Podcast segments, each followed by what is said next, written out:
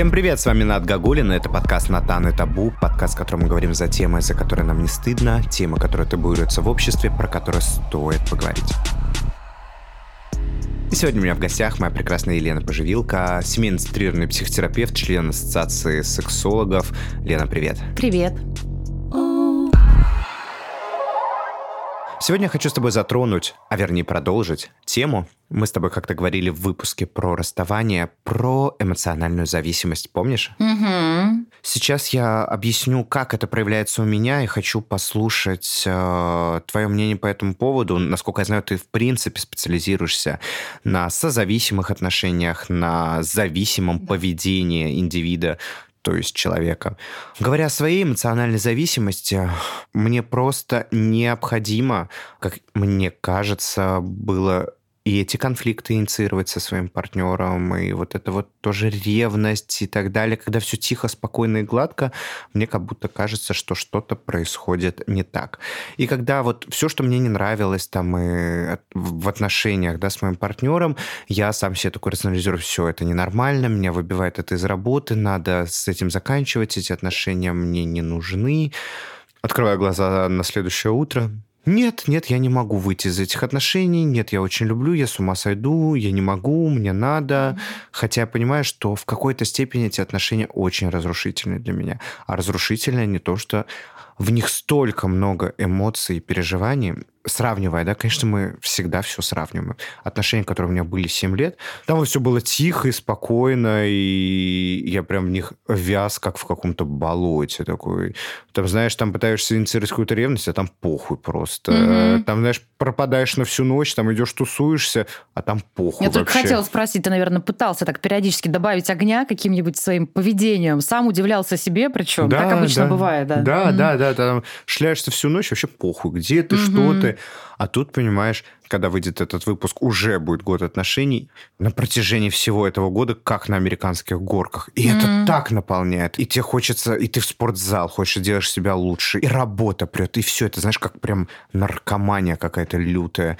И вот хотел тебя спросить, вот эмоциональная вот эта вот зависимость, она, почему на нее так подсаживаешься, вот на эту, знаешь, иглу этого одобрения?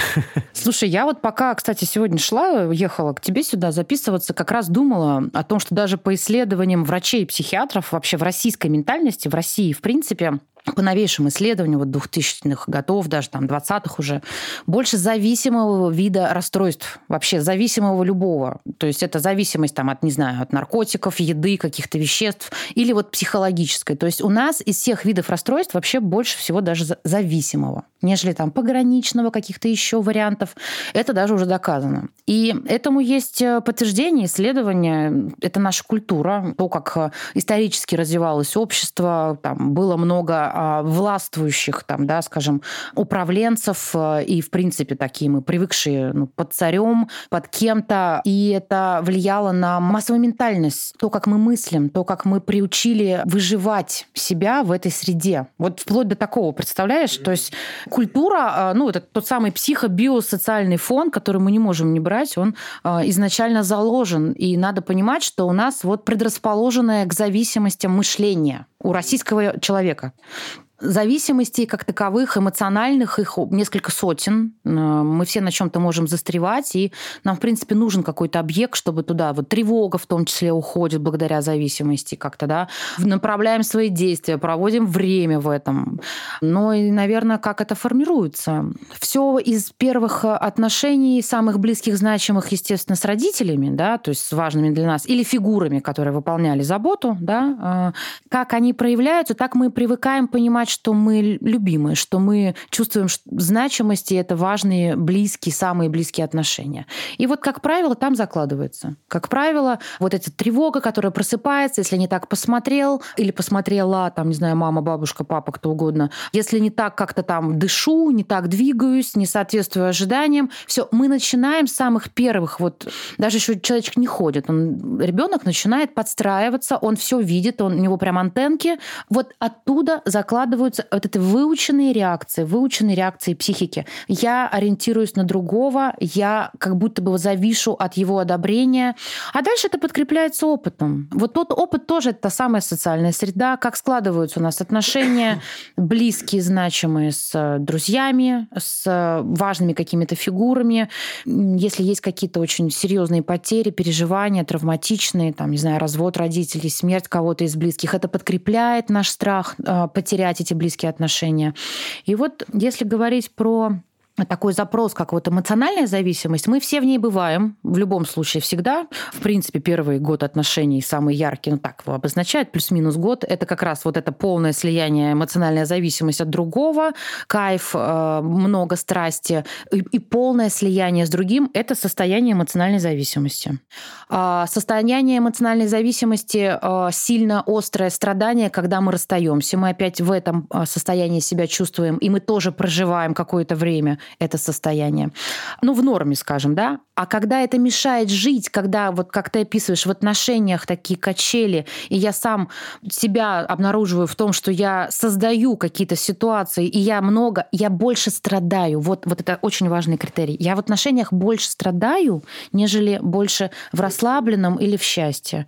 Вот это очень важный критерий тоже эмоциональной зависимости, которая просыпается в самих отношениях. Ну и там есть определенные, мы смотрим рассмотрим как бы некий перечень, что проявляется в отношениях, я могу об этом рассказать, тогда это правда начинает, ну если вкратце, это мешает жить, это мешает просто быть в жизни, в отношениях, наслаждаться этими отношениями и развивать отношения, потому что еще в эмоциональной зависимости отношения как будто бы ходят по каким-то определенным схемам, где каждый так или иначе знает из партнеров, что будет за действиями другого. И эти э, схемы, они повторяются, повторяются циклы, как будто бы правда круг, по которому мы ходим, ходим, ходим. Это правда, да, когда ты условно... Не, это даже неосознанно в какой-то момент происходит, что я делаю что-то, чтобы произошло вот это. Да, вот, я знаю, бы. какой будет дальше исход моих действий, ну, да, как да, будет да, реагировать другой. Да, да, ты то есть пытаешься какие-то вот схемочки, да, вот это раскладывать, еще что-то какие-то, вот знаешь, сейчас вот так, если он не наступит на эту мину, тогда он наступит mm-hmm. на эту.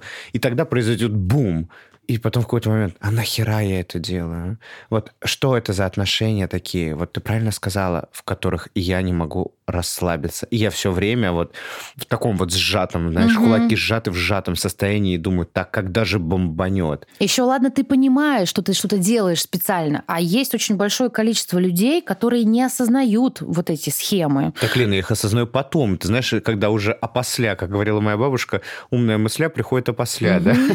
Это понимаешь потом, блин, даже сделал это специально. А вот когда в моменте ты даже не можешь это, тебе кажется, что все очень естественно идет, что это очень естественная реакция. А потом такой, блин, как мой мозг со мной играет. Вот расставляя вот эти сети, угу. и другой же человек абсолютно тоже включается в эту игру. То есть это такая прям игра. Потому что если человек, человеку это не надо, он скажет, так, стоп, все, мне нахрен это говно не нужно. Так нет, тот же человек также включается в эти игрища. И тут начинается вот эта бесконечная как будто борьба, конкуренция. Кто кого лучше наебет, так скажем. Mm-hmm. Есть, кстати, даже исследования, я сейчас вспомнила, а, те же самые зоны мозга активнее а, во время этих переживаний, как и у наркомана. У человека человека, который в эмоционально зависимых отношениях, именно вот любовной зависимости, да, там, не знаю, жизнь для себя не представляет без человека, там, да, или так боится потерять, что, ну, не видит в принципе э, без человека себя и дальнейшей судьбы, там, будущего. То есть там вот те же самые начинают просыпаться зоны, и такое вещество, скажем, ну,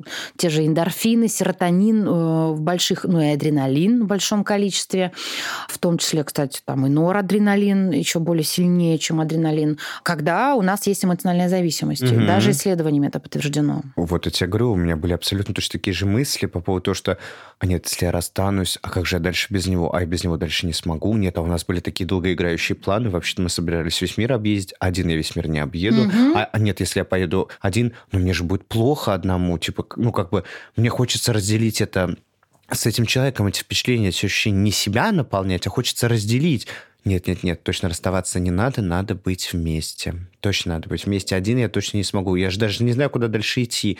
В Россию возвращаться не хочу, так я могу поехать в Армению, нет, я могу поехать в Грузию. А, да, он же в Грузии живет. Если что, если мы расстаемся, я буду жить недалеко от него. Если что, мы вдруг пересечемся и опять будем вместе. Угу. И вот, понимаешь, вот это вот говнище все в голове прокручивается, прокручивается, и ты такой, ой-ой-ой-ой-ой-ой. Угу. Я себя потерял в этих отношениях. Меня самого себя нет. Угу. Я есть только когда он есть рядом со мной, когда я с ним. А один больше я не представляю как будто бы жизни э, самостоятельной, автономной. Вот ты верно сейчас говоришь. Мы когда работаем вообще с этой темой, мы как раз смотрим на другие сферы жизни, которые важно как-то усилить, э, проявить, и опора, чтобы была на, mm-hmm. на что-то другое, кроме близости, кроме партнерства. Mm-hmm. И тогда часто в работе мы видим, ну, мы, я имею в виду психологи, да, видим, э, где что надо усиливать, какие действия.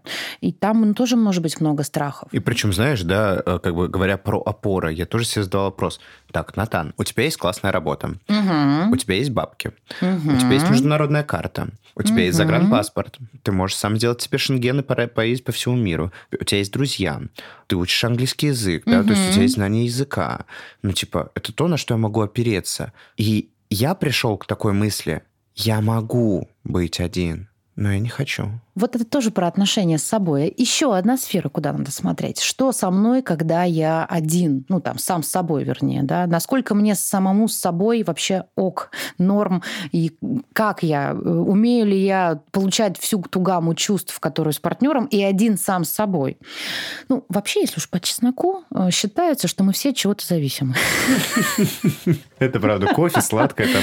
Да. Тогда эм, я так сейчас просто вот думаю, да, в целом, если как некую такую мини-инструкцию, э, что такое есть на сегодня по работе вот с этим состоянием, то это такое постоянное прослеживание, где я уснул, где я опять незаметно, ну, как будто бы э, думаю, что могу получить только в партнере или только с партнером что-то какое-то угу. сильное ощущение, угу. какое-то восполнение нужного, чувство, там, да, любовь. Как будто бы вот только эта сфера партнерства может мне давать. И самые вот, правда, крючки вот эмоциональной зависимости там, или любовной зависимости в том и заключаются, что мы незаметно для себя опять все на партнерство, все получение всех видов удовольствия, ощущений и чувств только в партнерстве видим. И вот мы работаем над тем, чтобы просыпаться, мы это называем угу. просыпаться и учить себя ну, в, реальности. Прям планировать там вплоть до планирования в графике времяпрепровождения с самыми близкими друзьями, внесение это в календаря на постоянной основе, вплоть до планинга, до такого некого плана, который человек должен постоянно э, себе напоминать, чтобы не уснуть. Потому что, ну вот считается, что зависимый паттерн, он, в принципе, не излечим до конца, что мы где-то будем в другой стороне просто, в другой добирать, отрасли да. добирать, да. Кто-то в работе, кстати. Про меня уж точно. Трудоголизм. Да, трудоголизм а кто где. Но вот надо искать баланс вот такими методами саморегуляции, и это такая работа. В смысле, вот, ну, вносить в план встречи с другими людьми, не только с моим партнером. У меня же друзья есть там, да, не знаю, у меня же есть хобби. родственники, у меня есть хобби, у меня есть увлечения. Я, может, там, не знаю, один люблю на батуте прыгать, может, я еще что-то там на картинге хочу заниматься без партнера, мне и так нормально. И вот это прям надо делать на постоянной основе. Это все классно и здорово по поводу действительно распланировать свою жизнь и двигаться дальше. Но тут еще все усложняется тем, что усложняется действительно невероятным сексом. Mm. Просто невероятным сексом, которого не было никогда в моей жизни. Я, знаешь, там, в свои 29 лет, сейчас mm-hmm. мне уже 30, за свои, на тот момент мои мысли какие были? Типа, блядь, за 29 лет моей жизни у меня никогда не было такого охрененного секса. Оказывается, наверное, у меня, может, вообще не было секса, и я не умел им заниматься, а тут просто, знаешь, о, дивный новый мир. И ты такой... Если с планами, понятно, ты можешь все распланировать, но чисто физиологически, да, сам с собой ты потрахаться не можешь. С рукой можешь, но это не то. Я сейчас улыбаюсь, потому что, слушай, сколько же открытий тебя приятных ждет. Мне-то 37, а, и я-то тоже как сексолог знаю, что там по шкале это да, возрастающий, слушай, у тебя еще будет класснее секс, и ты будешь еще удивлен в жизни дальше. Он, в общем, раскрывается еще ярче и сильнее, в том числе благодаря партнерству. Не только это от человека зависит, но и от глубины близости, как бы, да, эмоциональной близости, которая у вас создана. Да я понимаю, да. И в чем вопрос тогда насчет секса? Как жить без такого секса или что? Тут такое, знаешь, а, эмоциональная зависимость как будто подкрепляется еще в том числе и сексуальной зависимостью. О, да. Угу. Кстати, очень часто в том числе сексоголизм сопровождает любовную или эмоциональную зависимость как некая такая фиксация именно, да, а, на телесности. Это в цепке обычно идет, и мы тоже с этим как раз тоже работаем. Что тут сказать? Э, да, так и есть. Да, согласен. Стоит ли вообще делать что-то с этой эмоционально-сексуальной зависимостью? Потому что я вижу и плюсы, и минусы, да, что из плюсов ты начинаешь, да, твои зоны роста там ты за собой лучше ухаживаешь, и спорт, и работа прет. Но тут, знаешь, такое, вход рубль, выход два. Угу. Ты в этот же момент с легкостью просто проваливаешься, то, что ты не можешь не работать, не можешь ни о чем не думать, и тебе беспокойно, когда партнера нет рядом, и вот тебе кажется, что жизнь теперь без него вообще не имеет никакого смысла, и дальше я не смогу один. Вот в чем вопрос. Стоит ли с этим что-то делать, и зная, что вот оно угу. работает в обе стороны. Но мы обычно понимаем, что это проблема, когда все уже завязано только на отношениях. Все сферы э, жизни, а, вплоть до там, не знаю, я понимаю, что я не ем, если там мне неспокойно в отношениях. То есть уже даже про безопасность и про выживание, когда идет речь, а, я могу там перестать есть, э, я там не хочу ходить на работу, я полностью завишу да, от этих отношений, от того, хорошо ли там или нет, там поссорились мы или нет. Вот когда уже такой идет предел, тогда с этим что-то надо делать, потому что это уже такая бесконтрольность над своей жизнью, да, над собой. А когда тебе норм, ты работаешь, ты реализован в других сферах, э, то это норм. Тут, конечно, бывают случаи, когда прям нам всем это присуще такое состояние легкого психоза в подростковую любовь, когда мы, правда, без ума, это самая история про Ромео и Джульетту, неконтролируемая тяга друг к другу и полное просто, да, вот влипание, слепание. Тогда да, тогда уже могут бить тревогу близкие, э, родные, и вот таких людей могут приводить в терапию или рекомендовать там как-то поработать, обратиться к кому-то, да. Уже тогда человек не может сам. Такие случаи тоже бывают, да, но чаще мы э, видим, что если это не мешает другим сферам моей жизни, то, ну да, я знаю про себя, что я вот могу влипать в человека, что я могу быть более зафиксированным на теме отношений, и мне надо себе периодически про это напоминать. Есть, кстати, даже группы, терапевтические группы бесплатные э, на добровольной основе система 12 шагов для работы с любовной эмоциональной зависимостью. Они называются кода. Их можно найти в интернете, у них есть расписание. И походить, послушать. Они там как раз рассказывают, как выстраивать свою жизнь более гармонично с другими сферами. Если ты понимаешь, что да, у тебя есть этот аспект, там, да, ты можешь быть любовно зависимым, но ты хочешь выстраивать жизнь более гармонично, они подсказывают, они там работают над всеми сферами. Есть такой способ. Пожалуй, сначала надо понять, у меня совсем крайняя степень или ничего. Вот ты как думаешь? Мне кажется, у тебя ничего. Ты же работаешь. Слушай, у меня была такая ситуация, когда мы очень сильно поругались. Партнер куда-то ушел, просто в гневе хлопнув дверью. Меня всего трясет, мне плохо, а у меня еще впереди две сессии. Я просто эти сессии я пишу пациентам, я не могу вас сейчас... Угу. Ну, прям ну, буквально... То есть это влияло прям на твою да, работу? Да, я, угу. я такой, я, я не могу сейчас вас принять, потому что я был не в состоянии. Я понимаю, что я сейчас ничего не могу дать своим пациентам. Мне, мне бы что-то дать себе. Угу. Я просто отменял запись прям буквально за час до начала. Угу. То есть отменял запись и такой сидел э, на крылечке, угу. сидел на протяжении двух часов угу. и ждал. Ждал, когда вот это человек вот сравнивают придет. со срывом у алкоголиков или наркоманов. Вот, вот такое состояние, вот такие моменты, когда я уже ничего не могу, да, вот э, я правда как будто бессилен против того, что со мной сейчас происходит. Самое первое, ты все правильно сделал, признать свое бессилие сейчас перед обстоятельствами, перед своим, своей реакцией, я ничего не могу сделать. И проживать это как можешь, и позаботиться о себе в этот момент, как ты можешь. И когда я осознал, да, что, такое, что это произошло, я сказал об этом человеку, слушай, я говорю, «А, сейчас очень дерьмовая вещь происходит. Я тогда начал даже два раза в неделю ходить к своему психотерапевту, uh-huh. потому что я понимал, что это ни хрена не норм, что это влияет на мою работу. Uh-huh. А работа для меня очень важный аспект моей жизни, и что и я партнеру об этом сообщил, слушай, я говорю, это полное дерьмо, я отменил пациентов из-за того, что вот мы поругались, угу. и а сразу же, что все, мы сейчас все расстанемся. А фон был такой, как бы, что все, мы расстаемся, собирай свои вещи, да, покупай себе билет в Москву, ебывай нахуй отсюда. Черно-белое мышление, сразу, да, из крайности в крайность. Все, мы расстаемся, все, да, я кардинально меняю свою жизнь, начинаешь там, может быть, даже планы какие-то рисовать. Да, да, у меня все паника, слезы, что же будет дальше, я, я не справлюсь, я не выживу, я его так люблю, боже, не могу, помогите. Угу. И начинаешь превращаться в какого-то ребенка, я себя, да, ощущаю, вот сейчас я вспоминаю эти ощущения, сидишь на крылечке, ждешь маму, как будто когда угу. придет мама, потому что так страшно, так невыносимо, так больно и так, и так боязно. Угу. И, говорю, как бы работа с моим психотерапевтом мне очень, конечно, она меня вытащила, да, вот за эти, то, угу. что я ходил два раза в неделю. Угу. И потом как бы с кейсами пациентов, э, тоже, которые с этим сталкиваются, мне, конечно, мой личный опыт помогает сейчас. Иначе считается, что иначе терапевт не сможет работать, если нет такого опыта. Ну, скажем, работать более полноценно именно с темой э, каких-то таких зависимых состояний, эмоциональных таких реакций. Э, да, этот опыт, правда, очень поддерживает. И ты можешь сказать клиенту, ты сможешь через это пройти, ты сможешь из этого выйти.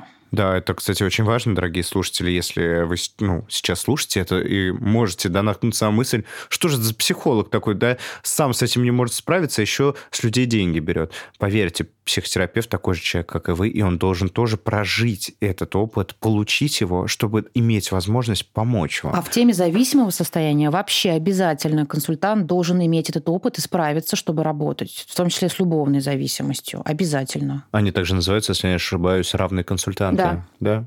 Вот, собственно, что, что со мной происходило, и вот этапы, которые я проходил. Э, в принципе, я сейчас делюсь с вами своими кейсами, и вот Ленин опыт тоже сейчас... Вот... А я тут хочу, кстати, добавить, ведь я тоже не зря работаю с этой темой, у меня тоже есть мой опыт, да, естественно, да, а, вот этой эмоциональной зависимости любовной. Это про то, что хочется верить в то, что все возможно проработать. Правда, возможно. То есть с годами а, я замечаю по собственным реакциям, если исходить из первого опыта, когда я в близком партнерстве испытывала эту любовную зависимость, свою зависимость от партнера, я вообще ничего не могла делать. Э, вот была вообще в таких состояниях, что я не могла делать неделями там или была полностью зависима от его поведения, то э, сейчас, спустя годы там работы, собственной терапии и прочее, я быстрее выхожу из этих состояний, я быстрее справляюсь, поддерживаю себя вот к тому самому ребенку, который тогда у тебя сидел на ступеньках там, да, и, и просто там два часа сидел сидел, а, я прихожу, я взрослая, там своя часть взрослая приходит к этому моему ребенку, поддерживаю себя, я быстрее справляюсь, и вот эти циклы, они проходят быстрее и легче, и все легче и легче. Это как раз про то, что можно прорабатывать это, этот паттерн, и можно освобождаться от этих сложных ощущений. Это со временем происходит. Поэтому называют процесс работы вот с такими любовными зависимыми да, состояниями прям временным процессом, временным, как каким-то пролонгированным. На это нужно какое-то количество ну, месяцев, а то бывает лет, там пару-тройку, да. А, но действительно, как будто ты переключаешься, ты быстрее учишься себя отлавливать и с этим справляться. И быстрее как бы выныриваешь, приходишь в себя, быстрее себя поддерживаешь. И это уже занимает занимает там не недели, как первое время и месяцы, а буквально минуты и часы потом, даже вот минуты. Да, я заметил даже это по себе. Когда это только вот началось, угу. когда только отношения начинались, то сейчас начинается какой-то скандал, я заметил вот эту стратегию партнера о том, что все, расстаемся и так далее. Я такой, так, блядь, я это уже слышал, вот это вот, да, расстаемся, хорошо, все, все, все. Ты просто, а в этот момент отстраняешься сам, да, как бы в, в этот момент занимаешься собой, а не вот этим, «А, боже, сейчас сдохну, куда же он денется, а как же я, все, все, все будет плохо, боже, кошмар, помогите. Нет, ты просто отстраняешься, даешь время себе, даешь время партнеру, и все. Просто спокойно говорите потом об этом. И угу. я тоже партнеру говорю, слушай, мне очень неприятно, когда при каждой нашей ссоре ты допускаешь мысль о том, что вот сейчас мы прямо расстаемся. Даже если ты не допускаешь эту мысль, а активным вокабуляром ее воспроизводишь, я говорю, я пугаюсь в этот момент. У меня есть синдром, да, брошенного ребенка, угу. да. Моя мать родила меня очень рано, и все время ее не было рядом угу. со мной, когда она мне была так нужна. И, конечно, это мой крючок. И, конечно, меня это цепляет. Естественно, я буду на это реагировать. И я прям проговариваю, ты знаешь, я пугаюсь, мне страшно, я не хочу с тобой расставаться, я очень сильно mm-hmm. тебя люблю, и меня это очень сильно ранит. И, соответственно, говорю, услышь меня, пожалуйста. И сейчас, когда мы начинаем конфликтовать, я заметил, что партнеры, да, все меньше используют стратегию вот такого вот запугивания меня. Угу. Часто партнер даже понятия не имеет, что у нас такое происходит. Особенно, если мы правда не говорим. И вот разговаривать очень важно. И после каждого эпизода делиться, рассказывать тоже важно. Это тоже, да, про то, как, насколько партнер меня принимает вот и в этом, и как он дорожит тем, что со мной, потому что, как правило, если партнер любит, то важны и переживания, которые есть у меня, да. И вот самое главное, правда, каждый раз разговаривать разговаривать.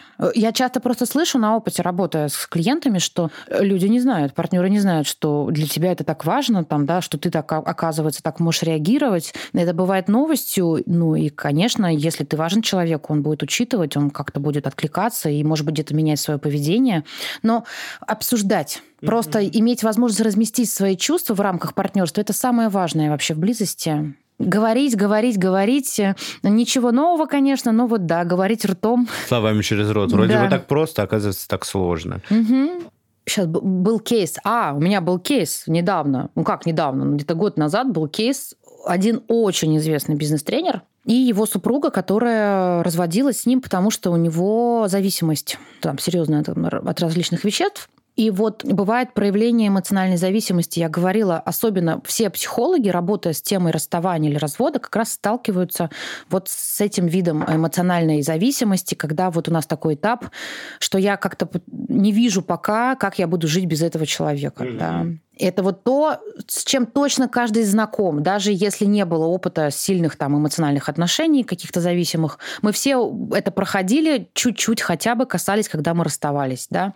И вот в этой работе, в этом кейсе я как раз э, много, а там как раз совпало, что супруга, в принципе, эмоционально зависимая, и весь брак, она была в этой любовной зависимости, и никак не могла увидеть реальность э, химической зависимости своего партнера, хоть у них и маленький ребенок, что эта зависимость настолько влияет на их жизнь, уже даже на безопасность ребенка, потому что в состоянии измененного сознания он мог просто ну, причинить вред там, годовалому малышу или что-нибудь такое. С ним уже небезопасно оставлять ребенка, потому что не знаешь, в какой момент он будет употреблять. Да? И это вот уже момент перехода из как бы уже в, не, в ненормальное, в уже мешающее, ограничивающее жизнь. Бывает, мы настолько засыпаем в длительных отношениях, что мы потом плохо видим реальность. Это влияет на вообще восприятие реальности, что происходит. Вот про этот клиентский кейс как раз женщина не могла поверить в то, что а, может угрожать безопасности ее малыша, а, их общего ребенка, поведение уже да, супруга. А это вот про то, что когда ты можешь засыпать, и годами ты не рефлексируешь, что с тобой происходит, ты засыпаешь. И сначала мы просыпались с этой женщиной, сначала мы смотрели на реальность, и где-то там я была этим, а, ну там внешним, может быть, да, человеком, который там просил, запишите и проверьте там, да, а вот ночью, когда вы встаете, там, не знаю, где находится муж, а где ребенок, а вот когда вы их остаете, оставляете вместе на час, что они делают? И она видела, что там, мужа нет рядом, что ребенок не пойми как. И она говорит, я даже не думала об этом, я даже не думала, что такое может быть. Ну, это уже вот, да, моменты связаны там с дереализацией, когда человек вот уже просто, ну, не в реальности, как бы, да, психика защищается от, от того, что происходит. Замыливается, да, этот да. взгляд? Да. Ну, это уже острая, да, как бы крайность. Э, поэтому нам просто важно порой вообще, да, это уже мы с тобой переходим, как бы, что делать-то? Угу. С собой проговаривать, а в чем я нахожусь? Мне сейчас больно. Да, возможно, я сейчас слишком серьезно реагирую на то, что с человеком, с любимым, да, и я от этого завишу. Да, я это вижу. То есть проговаривание с собой того, что происходит со мной, очень помогает оставаться в реальности и не засыпать. Угу, угу. Мне, кстати, тоже мой психоаналитик, а вот когда я вот все эти острые чувства, ощущения непонятные переживал, и она мне тоже говорила такую фразу, Натан, давайте потестируем с вами реальность, угу. да, вообще что происходит, что у вас есть сейчас, что вы можете сделать, как это выглядит, а если бы вот Представьте, вот, чтобы ваш самый близкий человек, там, друг, вот, допустим, mm-hmm. как бы он оценивал реальность со стороны, то, что с вами происходит, что бы он сейчас сказал, и то есть я такой начинаю проговаривать, такой думаю, блядь, вот это я влип. Ты, mm-hmm. У меня было каждый раз ощущение, когда мы ругались, когда были какие-то скандалы и так далее, у меня в мой внутренний голос мне говорил о том, Натан, спасайся, Натан, ты в опасности, Натан, ты там в ловушке, и вот-вот сейчас эта ловушка захлопнется, и ты не сможешь из нее выбраться. То есть, когда я себя загонял настолько из-за того, что из-за этих конфликтов, настолько мне было плохо, я худел в, mm-hmm. в этих конфликтах, понимаешь? То есть, это даже на физике отражалось, настолько я сильно переживал какие-то вот наши конфликты и страх потери. Mm-hmm. Я сейчас вспоминаю, почему на собраниях алкоголиков да, все говорят, здравствуйте, там меня зовут Билл, и я алкоголь. Здравствуй, Билл. Они же тоже тестируют реальность. Они учатся проговаривать вслух то, что есть, чтобы в это верить, чтобы находиться в этом, не убегать как бы от реальности. Тоже про эти же зеркала. Проговаривать вслух, что со мной? Да. Меня человек сводит с ума. Благ... Ага, я не выдерживаю накала. Много-много. Меня сейчас, как у меня один клиент говорил, тоже из, из этой из любовной зависти, таращит. Такие выражения. Вот-вот, да. И вот со мной было примерно то же самое. И Лена абсолютно права, да, проговаривать, что со мной происходит, работать обязательно с психотерапевтом в эти моменты, потому что, я говорю, может унести так далеко, что, говорю, потом придется спасать, да, всей бригады, психологи, психиатры, да, не дай бог еще и врачи, когда это будет действительно угрожать вашей жизни. Вот. А что ж, подводя итоги сегодняшнего выпуска, эмоциональная зависимость, как и другие зависимости, алкогольные, наркотические и все, о которых мы знаем, также несет огромную опасность за собой. Поэтому тестируйте свою реальность и вовремя себя ловите на этом. Ну а если вам тяжело, психотерапия вам в помощь. Да, э, тестируйте реальность, не бойтесь того, что вы обнаруживаете в себе, надо научиться нам уметь смотреть на то, что нас даже тревожит или пугает. Э, это все информация. Страх всегда несет информацию. Он вообще для того, чтобы э, нам помогать, да, заботиться о нас. Поэтому смотрите свои страхи, не бойтесь их, исследуйте их и много говорите даже о страхах и о том, что вы замечаете, может быть, да, о том, что вы сильно зависимы от своего партнера. Говорите с партнером. Говорите, говорите, говорите. Это самое главное. Что ж, с вами был подкаст «Натан и Табу», и у меня сегодня в гостях была моя прекрасная Елена Поживилка.